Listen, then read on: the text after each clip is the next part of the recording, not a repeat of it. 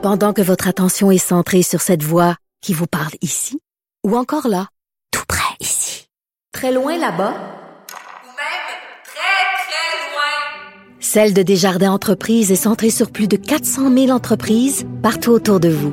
Depuis plus de 120 ans, nos équipes dédiées accompagnent les entrepreneurs d'ici à chaque étape pour qu'ils puissent rester centrés sur ce qui compte, la croissance de leur entreprise.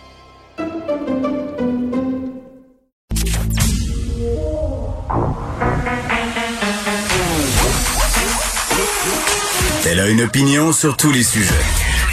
Pour elle, toutes les questions peuvent être posées. Geneviève Peterson. Cube Radio. Salut tout le monde, bienvenue à l'émission avec vous pour les deux prochaines heures et demie avec toutes sortes de sujets. Évidemment, on va aller très très bientôt à ce point de presse euh, qui sera tenu par Premier ministre Legault, Christian Dubé, Dr Horacio Arruda. Plusieurs euh, sujets seront abordés bien évidemment. Clairement, on va parler de la vaccination parce que euh, les retards de livraison annoncés vendredi par Pfizer forceront Québec à ralentir sa cadence de vaccination. La bonne nouvelle, oui, parce que on essaye un petit peu de se concentrer euh, sur les bonnes nouvelles. On dirait que ça nous fait du bien. Euh, la vaccination, la première dose des usagers en CHSLD sera complétée dès le 25 janvier. Ça, ce qui était pré c'était ce qui était prévu. C'était l'objectif initial du gouvernement euh, du Québec de débuter celle des résidents en CHSLD. Et bon, on maintient aussi la date de début de vaccination pour les aînés qui sont en RPA, donc les résidences privées pour aînés. Donc, ça va bon train. On va nous expliquer, j'imagine, un peu plus tard comment euh, ça va être possible de maintenir tout ça et comment on va faire face à ce ralentissement-là annoncé euh, par Pfizer. On reparlera aussi un peu plus tard euh, de cet itinérant qui a été retrouvé mort tout près d'un refuge qu'il avait l'habitude de fréquenter. Il a été retrouvé, cet homme-là, euh, au-delà de 8 heures, donc passer le couvre-feu. Et vraiment, depuis le début de cette annonce de couvre-feu, ça fait jaser euh, la situation des personnes euh, en situation d'itinérance parce que on peut pas s'attarder à cette problématique-là en considérant ces gens-là au même titre que le reste de la population, pas au sens qu'ils valent moins, mais au sens où ils ont des problématiques particulières, méritent qu'on s'y attarde autrement. Et là, il y a Valérie Plante parce qu'il y a une pétition qui circule hein, depuis quelques jours, 10 000 noms déjà des citoyens qui demandent qu'ils soient exemptés, les personnes en situation d'itinérance. Et Valérie Plante, la mairesse de Montréal, qui la demande, cette exemption-là, pour que euh, les personnes qui vivent dans la rue euh, ne soient pas concernées, si on veut, par le couvre-feu. Chiffre aujourd'hui, ça continue à être en baisse, donc ça continue à être encourageant. 1386 cas supplémentaires, 55 nouveaux décès, ça c'est quand même élevé hospitalisation, on est à neuf. Il y a moins de gens aux soins intensifs aussi. Euh, est-ce qu'on est en train de vraiment réaliser que les, mesures euh, perçues comme étant légèrement drastiques par une certaine partie de la population commencent à payer? Je pense que oui. Et j'imagine, bien entendu, qu'on nous parlera de la semaine de relâche pendant ce point de presse. Puis là, ça a l'air bien loin, la semaine de relâche. Hein? Dans votre tête, puis dans la mienne, on se dit, Hey, relaxons là. On vient de recommencer l'école. Les élèves du secondaire rentraient hier. Euh, puis on pense déjà à la semaine de relâche. Ben oui, on y pense déjà parce qu'évidemment, il faut le prévoir et il faut, à mon sens, parer au pire, c'est-à-dire peut-être empêcher les voyages non essentiels. Parce que l'année passée, on s'en rappelle, l'une des raisons pour lesquelles le Québec a été davantage peut-être touché que les autres provinces par rapport à la COVID-19, c'est cette fameuse semaine de relâche-là beaucoup de personnes sont allées à l'extérieur. On sait que plusieurs familles en profitent pour aller soit dans le sud ou visiter leur famille, euh, que ce soit en Europe ou ailleurs. Donc, ça serait dommage de voir tous les efforts qu'on fait depuis maintenant quelques semaines être gâchés par des gens qui décident pour plein de raisons d'aller se divertir ailleurs parce que c'est possible. D'ailleurs, Justin Trudeau enjoignait euh, la population du Canada, donc du Québec, hein, à ne pas à ne pas le faire, à annuler les voyages euh, dans le sud déjà prévus, mais je pense que ça commence à rentrer là. Moi, je vois passer plusieurs messages sur les médias sociaux depuis quelques semaines. Évidemment, euh, le reportage euh, sur les touristes tatars, même si j'aime pas l'expression, je pense que ça fait beaucoup jaser et, attirer l'attention sur ces voyageurs-là. Peut-être pas pour des dans certains cas, euh, de la bonne façon. Il y a des gens qui ont été victimes de campagnes de salissage, qui ont été insultés. Moi, je suis jamais pour ça. Même si tu dans le tort de, de, manger des menaces, de manger euh, de la haine sur Internet, je pense que c'est vraiment pas la solution. Mais il y a vraiment des voyageurs. Puis je lisais un article super intéressant qui a été écrit par Hugo Meunier dans Urbania. Il a parlé à une personne qui était en voyage, qui est allée pendant le temps des fêtes. Et euh, il est allé à Cuba et ce qui m'a vraiment jeté à terre, c'est que cette personne-là, c'est un travailleur de la santé. Puis quand j'ai lu euh, l'article d'Hugo Meunier, je me suis dit, aïe, si lui, c'est une personne de la santé, décide parce que... Puis vraiment, il dit dans l'article, je considérais que je le méritais, que j'avais travaillé assez fort, je suis allée à Cuba, euh, les mesures avaient l'air tout à fait correctes, tout à fait normales. Je me pointe là. Euh, puis évidemment, avant de rentrer sur l'île, tu passes un test, tu t'en vas à ta chambre et là, t'attends t'attends que le test revienne euh, négatif, t'espères. Hein? Mais lui, c'est pas ça qui s'est passé. Il était là-bas avec son conjoint. Quelqu'un de l'hôtel arrive et lui dit, ben, je suis désolé, monsieur un tel, là, mais vous êtes positif. il a passé littéralement ses vacances en isolement euh, dans une petite pièce et s'est senti pas mal niaiseux. Donc, je pense que tout ça a peut-être été une belle occasion de se rendre compte qu'il faut sortir de notre nombril, euh, qu'il faut aussi euh, penser à soi peut-être après les autres parce que je pense qu'on l'oublie parce qu'on est tous à bout là mais tu sais on fait tout ça pour que la situation euh, dans nos hôpitaux aille mieux. Puis d'ailleurs tantôt on va parler euh, à quelqu'un euh, qui travaille dans le domaine militaire un, un sergent colonel qui va nous parler de triage. Parce que on a eu toute cette discussion là la semaine passée sur les choix déchirants qu'on aurait à faire si on en venait justement à faire du délestage fois fois mille c'est-à-dire si on se rend à choisir en deux personnes qui ont le même pronostic quasiment. Est-ce qu'on fait des choix par rapport à l'âge? Puis ça a soulevé beaucoup de questions. Puis c'est clair que quand on parle de ça, personne qui veut se rendre là. Euh, mais lui, dans l'armée, j'imagine, euh, puis on saura tantôt qu'il y a eu à faire ces choix-là, comment on choisit euh, qui va vivre, qui va mourir. Ça doit vraiment pas être facile. On s'en va au point de presse. Je pense que ça commence maintenant. Oui, on y va. Oui. Mesures de quarantaine. À la fin du mois de mars dernier, L'argument, c'était de dire que les gens qui ne présentent pas un plan de quarantaine crédible aux douaniers, ils pourraient être isolés. Emmanuel, on doit y aller immédiatement. Euh, on se retrouve tout de suite après le point de presse. Allons-y en direct. trop vite. On peut dire quand même que les données des derniers jours sont encourageantes.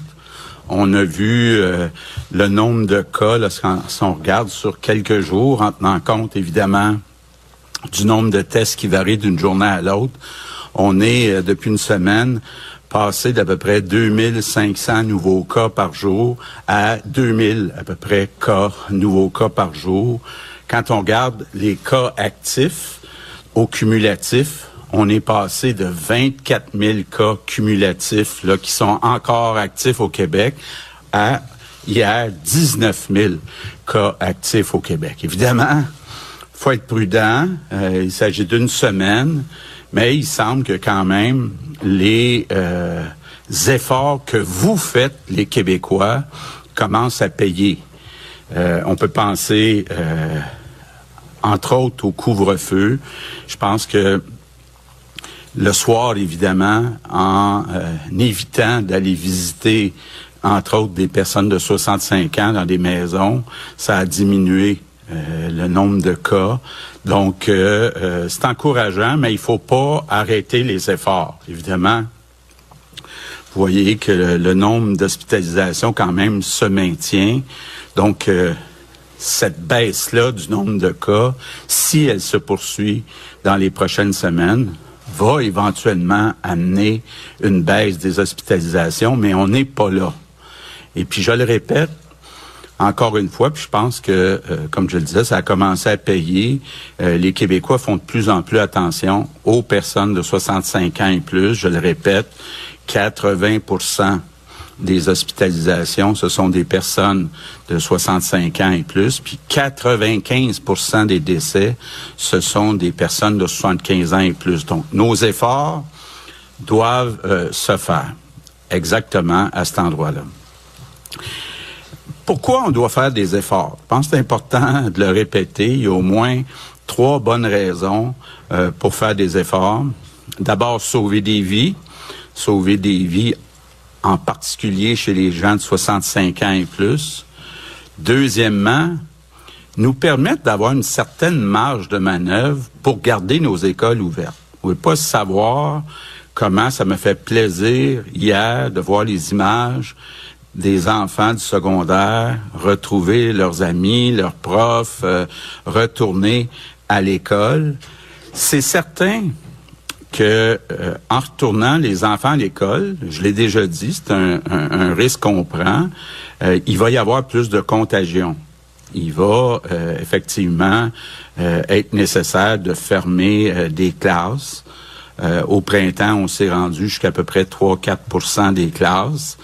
Euh, mais il reste que si on réussit à maintenir la majorité des enfants à l'école, ben c'est une bonne nouvelle, même si c'est peut-être moins bon pour euh, la contagion. Puis je veux peut-être euh, en profiter pour dire un mot aux parents. je comprends qu'il y a des parents qui soient inquiets, mais je vous le dis, quand on regarde la balance des inconvénients, oui, il y a des risques minime de conséquences pour les enfants. C'est beaucoup plus grave éventuellement s'ils transmettent ça à leurs parents ou à leurs grands-parents.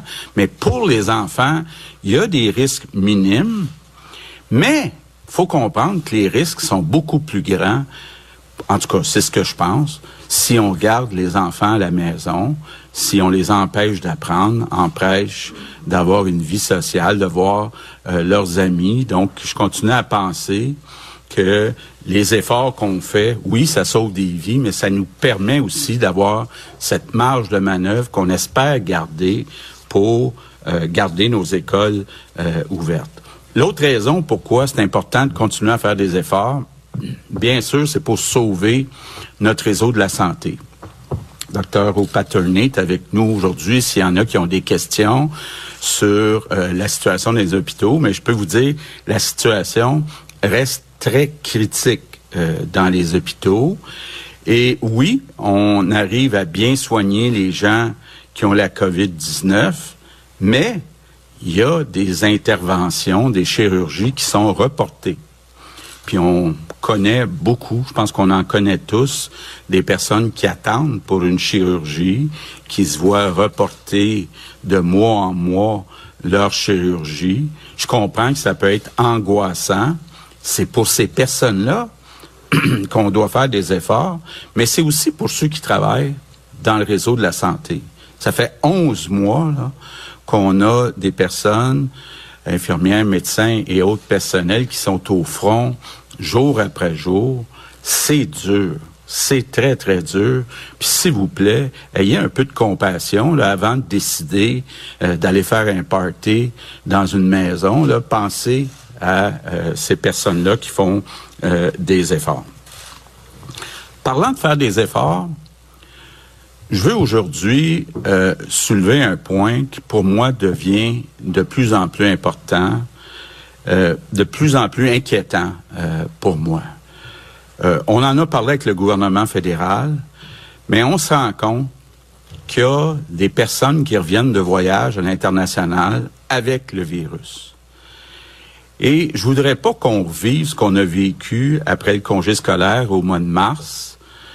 Et euh, je continue à pas comprendre euh, qu'une personne décide d'aller à Punta Cana ou à Cancun dans un tout inclus avec la situation qu'on vit au Québec, risquer de ramener le virus ici, se retrouver à engorger nos hôpitaux. J'avoue que je comprends pas. Je pense qu'il est temps d'agir. Donc aujourd'hui, je demande à M. Trudeau, gouvernement fédéral, d'interdire rapidement tous les vols internationaux qui sont non essentiels. On pourra discuter de qu'est-ce qui est un vol essentiel, qu'est-ce qui n'est pas essentiel, mais c'est certain que pour moi, quelqu'un qui va en vacances dans le sud, dans un tout inclus, là, c'est pas essentiel. Donc, euh, je pense qu'il faut mettre ça en place, puis faut le faire d'autant plus qu'on a actuellement des inquiétudes du côté de la santé publique avec les nouvelles souches. Euh, encore un, autre cas euh, qu'on a découvert au cours des dernières heures, qui vient du Royaume-Uni. Ben, vous l'avez vu, ce qui est arrivé en Angleterre. Il y a la souche qu'on appelle B117, qui est plus contagieuse ça fait exploser le nombre de nouveaux cas. Puis si vous suivez la situation en Angleterre, là, c'est la catastrophe dans les hôpitaux. Euh, il y a aussi une nouvelle souche qui vient euh, du Brésil. Il semble que c'est cette souche-là qui a été euh, importée au Portugal. Il y a une, aussi une nouvelle souche qui vient d'Afrique du Sud. Donc, la, santé publique suit ça de très près pour agir rapidement. Mais évidemment, quand on a des gens qui arrivent de l'international, qui ont rencontré d'autres gens, qui ont été à d'autres endroits à l'international, on multiplie les chances de faire entrer ces souches-là. Donc, je pense que pour un certain temps, au moins jusqu'à temps que les, les personnes vulnérables soient toutes vaccinées, je pense qu'il faut rapidement interdire les vols internationaux. J'en ai parlé en privé, on en a parlé en privé avec le gouvernement fédéral, mais là, il est le temps d'agir. Euh, je comprends que M. Trudeau euh, euh, dit comme nous que c'est pas idéal, mais là, on n'est plus dans dans des souhaits. on n'est plus à allumer des lampions. Là, on est vraiment à l'étape d'agir. Puis en attendant que M. Trudeau prenne sa décision, c'est important que le gouvernement fédéral en fasse plus pour le suivi des quarantaines. On a tous vu des cas où des gens sont revenus, c'est des appels automatisés. Euh, c'est pas euh, comme ça qu'on va s'assurer que les gens qui reviennent de voyage restent à la maison euh, pour une quarantaine. Un autre sujet dont je veux parler aujourd'hui, c'est les tests. Bon, vous savez, au Québec, on a une capacité de 40 000 tests réguliers. il y a des journées qu'on en fait proche de 40 000, 35-40 000. Les fins de semaine, on manque de clients, donc on en fait plus 20, 25 000. Mais je veux qu'on on, est tous d'accord. Il n'y a pas deux écoles de pensée. On est tous d'accord pour dire plus on fait de tests, mieux c'est. Parce que plus on détecte rapidement, plus on peut isoler rapidement les personnes qui ont le virus, ben plus ça limite la contagion. Bon, puis il y a des tests réguliers, puis il y a des tests rapides. Et puis avec la santé publique, on voit là qu'est-ce qui est approprié à quel endroit. Puis on travaille actuellement à augmenter le nombre de tests, que ce soit des tests réguliers ou des tests rapides. Mais là, on a vu, je le disais tantôt, le nombre de cas actifs est passé de 24 000 à 19 000. Mais il y a un problème qui persiste dans certains quartier de Montréal. C'est là qu'on veut agir, là. Clinique euh, euh, peut-être des tests aléatoires euh, rapides dans les écoles, ailleurs, dans les cliniques. Mais il y, a, il y a quatre quartiers à Montréal où on a plus que 450 cas actifs par 100 000 habitants. C'est le seul endroit dans tout le Québec où on a plus de 450 cas actifs par 100 000 habitants. Donc, c'est Saint-Léonard, Saint-Michel, Onsic, Montréal-Nord, nord de l'île Saint-Laurent et Rivière-des-Prairies, Anjou, Montréal-Est. Donc, première chose que je demande, évidemment, c'est à toutes les personnes qui habitent ces quatre quartiers-là, c'est encore plus important, si vous avez des symptômes, d'aller vous faire tester. C'est possible dans les prochains jours qu'on demande à vous tester, même si vous n'avez pas de symptômes, avec des tests rapides ou des tests réguliers, parce qu'il y a vraiment beaucoup de cas dans ces euh, quatre quartiers-là. Et euh, donc, on est content de voir que dans le reste du Québec, la situation semble s'améliorer, mais il reste un problème dans ces euh, quatre quartiers. Bon, un autre sujet que je veux vous parler aujourd'hui, c'est toute la question de la transparence. Je veux répéter un peu ce que j'ai dit depuis le début, depuis 11 mois.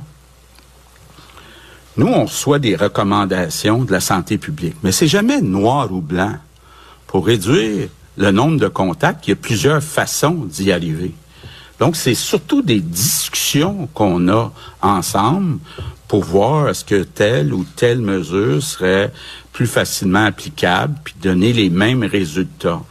Donc, c'est important, là, puis il n'y a pas de guide d'instruction. Donc, c'est historique, c'est unique la situation. Je pense que la santé publique fait son possible. On fait au gouvernement notre possible pour prendre les meilleures décisions pour l'ensemble des Québécois en mettant dans la balance, oui, la santé physique, la santé euh, mentale, euh, l'économie, etc., etc. Euh, mais là, il y a des gens qui laissent entendre qu'on cache des choses. D'abord, c'est pas dans mon caractère. Là.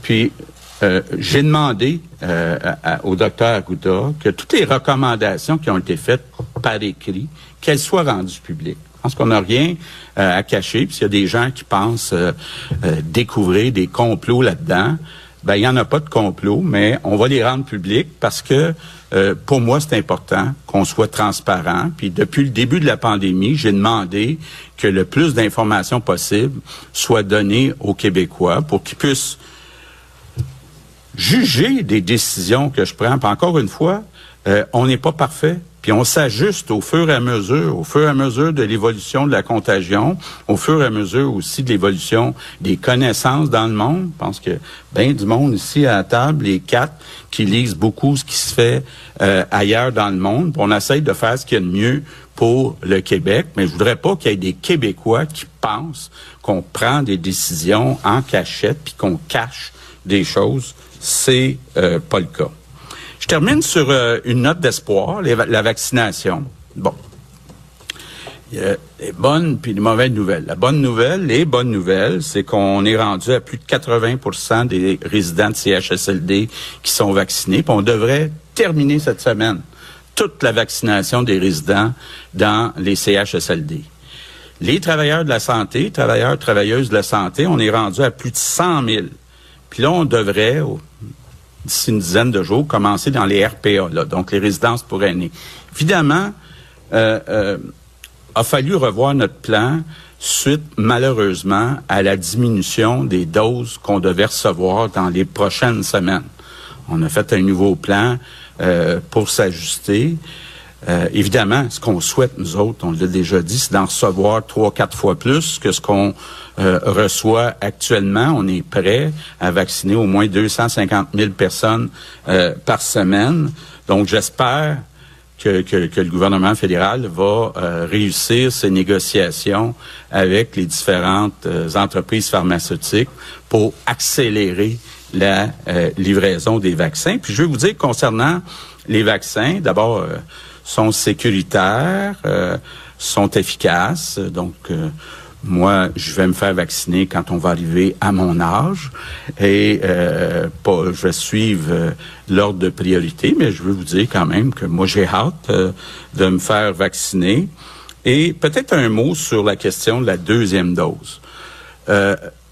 écoutez, encore là, moi, j'ai confiance aux scientifiques qui nous disent que pour le bien commun de l'ensemble des personnes vulnérables au Québec, c'est mieux d'en vacciner plus une dose que d'en vacciner moins deux doses. Pour un certain temps. On va suivre l'immunité, mais juste vous dire que moi, je fais confiance à ça, puis je trouve ça a bien du bon sens qu'on est mieux de euh, protéger en grande partie plus de monde que de protéger parfaitement moins de monde. Il me semble que pour une société, c'est ce qu'il y a de mieux. On n'a pas les mêmes priorités que les compagnies euh, pharmaceutiques qui veulent prouver que euh, leur produit est efficace. Donc, je termine en vous disant merci encore une fois. Merci euh, aux Québécois. vous voyez que les efforts que, que vous avez faits au cours des dernières semaines, au cours des derniers jours, commencent à payer. Donc, on est, on va être capable de sauver des vies, c'est pas rien on va être capable de garder nos enfants, on l'espère, à l'école, puis on va être capable de euh, recommencer là à accélérer euh, les chirurgies pour enfin réduire nos délais d'attente. Donc, je veux remercier tout le monde. Good afternoon. Bon, il s'est dit beaucoup de choses, évidemment, et on va y revenir. Faites-vous-en pas là, à la fin de cette émission avec Vincent Dessureau, comme on en a euh, l'habitude. ce qui retient l'attention, la vaccination, le désir du gouvernement de garder les enfants à l'école et euh, des mots encourageants quand même sur le nombre de cas qui, comme je le disais tantôt, diminue depuis déjà quelques jours. Il faut pas quand même euh, s'énerver trop avec ça parce que euh, bon, la situation dans les hôpitaux est encore critique et quand même là, moi je voulais insister sur la chose suivante François Legault qui demande expressément à Justin Trudeau d'interdire les vols, de clouer les avions au sol, les avions qui seraient des vols non essentiels. C'est quoi un vol non essentiel versus un vol essentiel? Euh, vaste débat, mais on va y revenir euh, tantôt, évidemment, avec Vincent.